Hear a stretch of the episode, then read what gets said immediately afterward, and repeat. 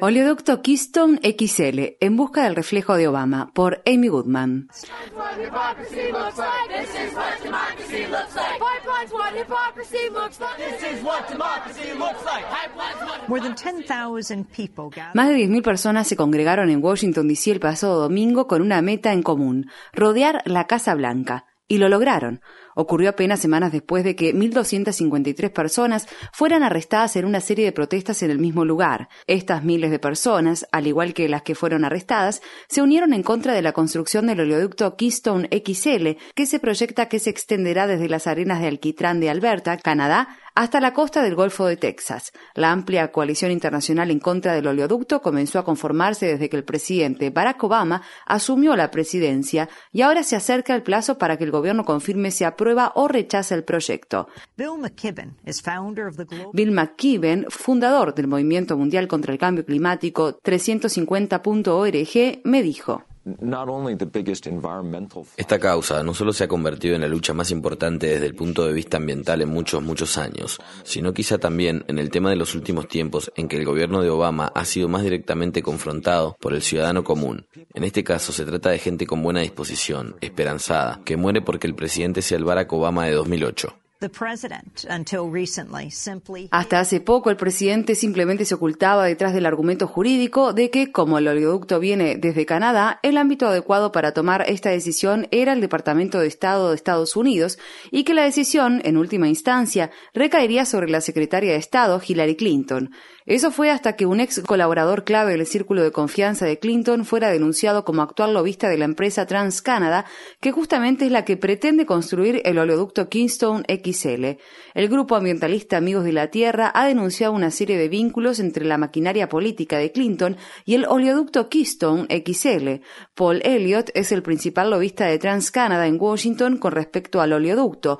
Ocupó un alto cargo en la campaña electoral de Hillary Clinton en 2008. Trabajó en la campaña de reelección de Bill Clinton en 1996 y en la campaña de Hillary Clinton al Senado en el año 2000. Friends of the Earth received emails following a freedom Tras haber presentado una solicitud en virtud de la Ley de Libertad de Información, Amigos de la Tierra, AT, pudo acceder a correos electrónicos que documentan conversaciones de 2010 entre Paul Elliott y Marja Verloop, a quien AT describe como alto cargo diplomático de la Embajada de Estados Unidos en Ottawa.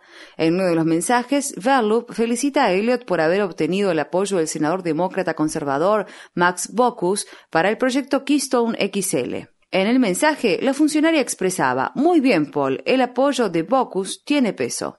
Another person arrested at the White House during the August Otra persona que fue arrestada en la Casa Blanca durante las protestas de agosto-septiembre es la escritora canadiense Naomi Klein. Dijo acerca de este intercambio de correos electrónicos de tono cómplice. The response of the State Department was La respuesta del Departamento de Estado fue, bueno, también nos hemos reunido con ambientalistas, pero imagínenlos respondiendo un mensaje de Bill McKibben que dijera, hay más de 1.200 personas arrestadas. Ellos responderían, muy bien, Bill, el día en que eso suceda dejaré de preocuparme. Klein explicó a continuación el impacto que el proyecto Keystone XL tendrá en el medio ambiente. Las arenas de alquitrán emiten tres veces más gases de efecto invernadero que un barril de crudo canadiense normal, debido a que, por supuesto, es sólido. Entonces, es preciso utilizar mucha energía para extraerlo, licuarlo y ponerlo en el oleoducto. Pero la polémica no termina ahí. El New York Times reveló que el Departamento de Estado eligió como grupo externo para realizar el estudio de impacto ambiental de Keystone XL a una empresa denominada Carnot Entrix. Resulta que Carnot Entrix menciona como uno de sus principales clientes nada más y nada menos que a TransCanada.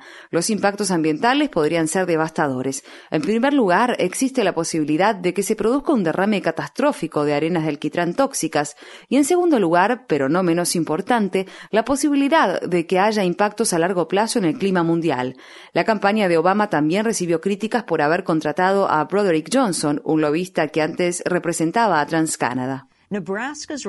El gobernador republicano de Nebraska, Dave Heinemann, convocó una sesión especial del Parlamento estatal a partir del primero de noviembre para hablar sobre el oleoducto. Tras una semana de, de deliberaciones, varios proyectos de ley están siendo revisados, entre ellos el LB1, la ley más importante sobre oleoductos, que exigiría una rigurosa revisión de cualquier oleoducto que atraviese Nebraska, lo que demoraría considerablemente el proyecto de aprobación de Keystone XL. El movimiento de Nebraska es muy diverso, comprende desde ambientalistas hasta productores ganaderos e indígenas estadounidenses. El inspector general del Departamento de Estado está investigando si se cumplió con todas las leyes y reglamentos federales en el proceso de otorgamiento del permiso y el presidente Obama ahora afirma que será él quien tome la decisión final. Alrededor de Obama rondan las poderosas empresas que presionan a favor del oleoducto, pero ahora también se encuentra rodeado por las personas que se manifiestan frente a su ventana, a quienes necesita para ser reelecto, como dijo Bill McKibben acerca de la cadena humana que rodeó la Casa Blanca. Cada pancarta que la gente llevaba antes tenía citas de la maravillosa retórica de aquella campaña electoral. Es hora de terminar con la tiranía del petróleo. En mi gobierno, el aumento del nivel del mar comenzará a lentecerse. Estamos a la espera de que aparezca una especie de destello, de eco de aquel Barack Obama, que le haga hacer lo correcto con respecto al oleoducto.